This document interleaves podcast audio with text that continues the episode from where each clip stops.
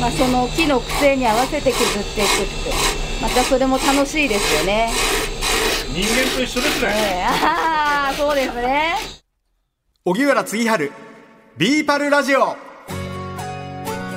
こんにちは荻原次春ですはい、今週は島田小割製材所の2回目。そうです、えー私たちが割った薪をボールペンにしてくださった東京新木場の製材所を見学させていただきました、はい。お話は3代目社長島田春次さんです。今日じゃこれを持ってきたんですから僕。先日はこのペンを作ってくださいましてありがとうございます。大事に使って。あちょっと味が出てきてますね、やっぱり。これいいですよね。香りもいい。これを作ってる工房が2階にあるんですよ。えー、そこも見せていただあ、うもう今からあの案内しますんで。いいですか？これがねもう手触りがそうですよめちゃくちゃ良くてね。愛情かけて作ってるんで。この気持ちがいいんですよそう気持ちがいい。その作ってるのが女性なんでお優しいんですよ。ーなるほど出来上がる製品が。あとこのなんか丸みがねなんかすごい気持ちいいそうなんですよね。よくできてるなありがとうございます。ちょっとそこも見せていただいて、あ、それじゃあ2階行きますか？いいですか？はい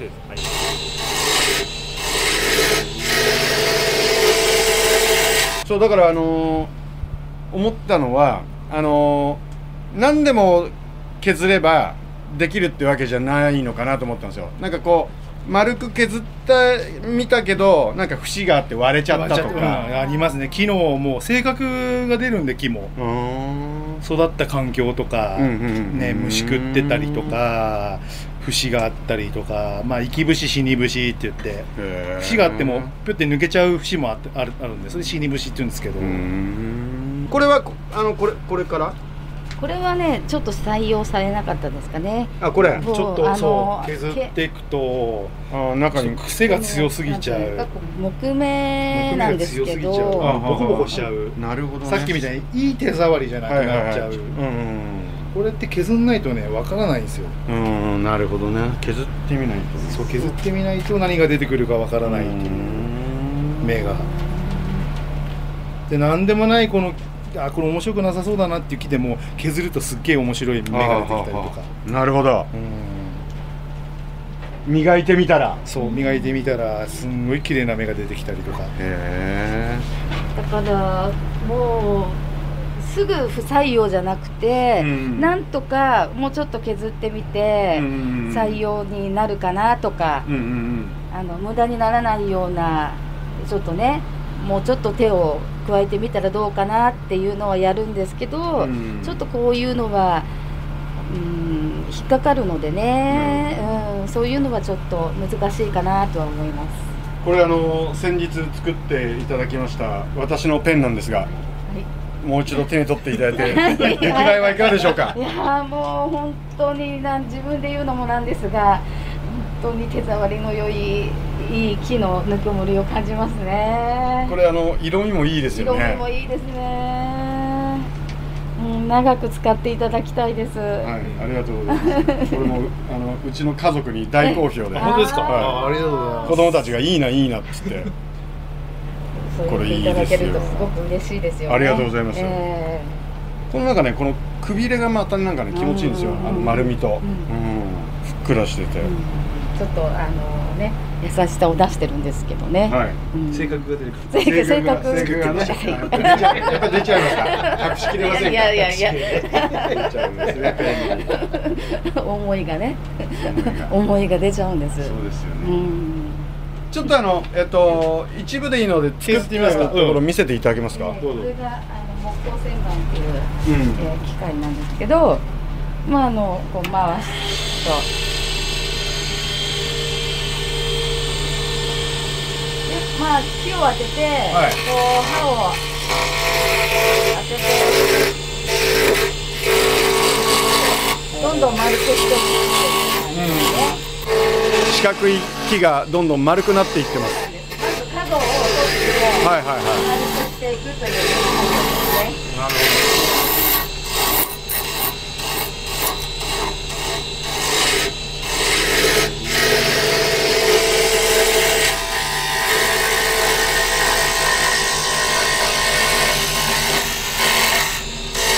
なんか見てるだけで気持ちいい。なんぱりこうなんでしょう木の癖っていうのでえ硬いのがあったり柔らかいのがあったりして、まあ、その木の癖に合わせて削っていくって。またそれも楽しいですよね。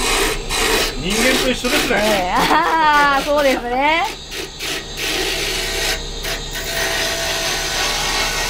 ぱっと見これはいいなと思って削ってみたらひどかったとそう。あのか本当ある。木ってやっぱね素直なんですよね立って曲がって立ってるじゃないですか、うんで正座してまっすぐするじゃないですか、うん立ってた、ま、立木で立ってた方向に曲がっていくのでああそうなんです。育ってきた環境が右の方にだったら正座してまっすぐしても右の方に曲がってっちゃう。それだけ目が強いっていうかもう環境ですよね、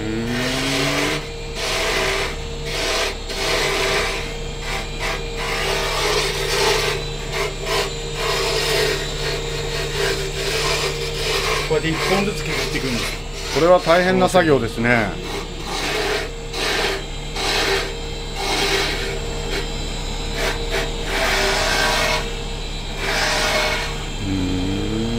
な感じですね。これ荒削りで大体もう形からヤがスリをかけていくんですね。うわでもすごく丸くなった。どうですか？見た目えーあのその節とかは。あこれはまたなんか面白いですよね。これは栗の木なんですけど産地どこだよこれは東京産の栗の木なんですね、ええ。これはうんちょっとやっぱり木目が独特な木目で面白いですよ。おお今ヤスリをかけて。こういう感じで。つるつるつるつる今ツルツルになります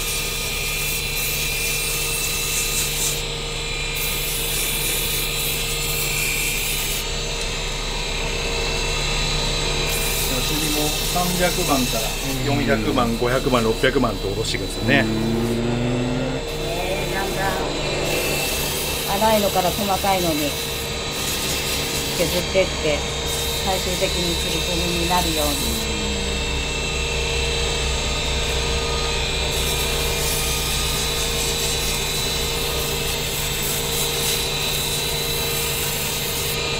楽しそう楽しいですね。あの本当こんちょっと今時期的に暑くて修行みたいになってるんですけど。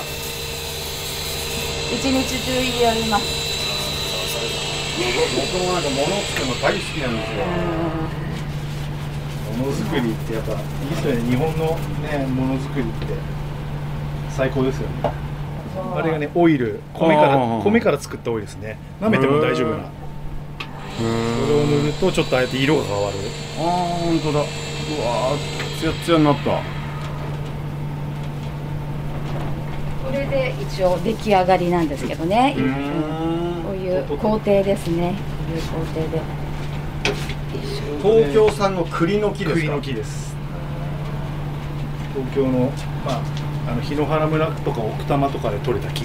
わあ出来たてほやほやほほやほややまだあったかい えー、これまた綺麗です綺麗ですよね。僕の杉とまたちょっと違って。全然もう違う。目が。うーん。硬さも違うんで。うーん栗って硬いんでしょ？栗は結構硬い方ですね。広葉樹。うんうわーつやつや、ということは、うん。そのミックスもできるってこと？ミックスもできます。だからこれこういうこと組み合わせとかもでできる栗と杉のミックスもできますね。へー。ここでできたんだ。僕もあのほら作る大変さも知らないからこれ手にしてもらおうぜって キャンプ場で騒いでましたけど。へでここに置いたのも全部もう木の色なんで面白いですよねこういう、紫だったり赤だったり、ねえこんな色になるんですねあと匂いのする木とかうんほんといろんな木があるんで。これはいいですよね。また自分の指肩まではつかないとはいえ。まあでも長く入ってますよねはい、使うとまた色も変化していくだろうし。家族中の手の油が染み込んでるんであありがとう。ありがとうございます。りがとうございます。ありがとうござい。ますね栗丸さん私たちが割った薪をボールペンにしてくださったのはなんと経理の女性でした。あのボールペン作ってくださったの？はい。えなんかちょっと近寄りがたいオーラを発する職人さんが使っ作ったようなイメージがあったの？そうじゃないの？私も最初はそう思いました。ちょっとこう無口な匠の技で、という職人さんがいらっしゃるのかなと思ったら、うん、えー、とても明るい経理のお姉様が。あらららららら、はい、これなんでかっていうと、うん、やっぱり経理はお金の感情はするけど、うん、会社のために何かその生み出せないと、はいはい、それがちょっとこうなんか自分の中でもやもやしてたんですって。まあ、経理はね、なきゃ困る仕事だけども、うん、なんか自分もな作ってみたい生み出したい、はい、はい。じゃあボールペン作ってみようか。ということで、えーその経理の女性が今作ってらっしゃるんですけど見事ですよね。あの機械は使ってますけどこういいわゆるこう彫刻刀みたいなやつで、はい。こうくびれを作っていくわけでしょ？そうそうそうそう。これはどう見たって近寄りがたい職人でしょ？だけどこう今写真見てるとにこやかな美しい女性ですよね。そうなんですよ。はどういうところに才能が眠っているかわかんないですね。あおそらくあの春次社長にはい。もう経理は卒業しますと。ボールペン一本でいきますっていうわけにはいかないんだろうな。いかないんでしょうけどでもすごいね、はへえいで、えーさらにですね僕すごいもの見せていただきましてはい。ボールペンだけではなく、なんとワンちゃんのお家犬小屋も作ってらっしゃる。犬小屋？はい。でその犬小屋がですねもう犬小屋とは言えないな。ワンちゃんのお城？すっごいんですよ。畳1畳分ぐらい。高さが1メートル50ぐらいでしょうかね、超立派なお屋敷お城。これあのイギリスかなんかの洋館じゃない？これ。まさにその通りです。シャーロック・ホームズシリーズに出てきそうな。まさにそのこれが犬小屋？はいもうでもあの、えっと、お子さんが23人入れそうな大きさなんですけど価格なんと600万円。おめでとうございます。はあ？どんなお犬様が入るの？そうなんですよ。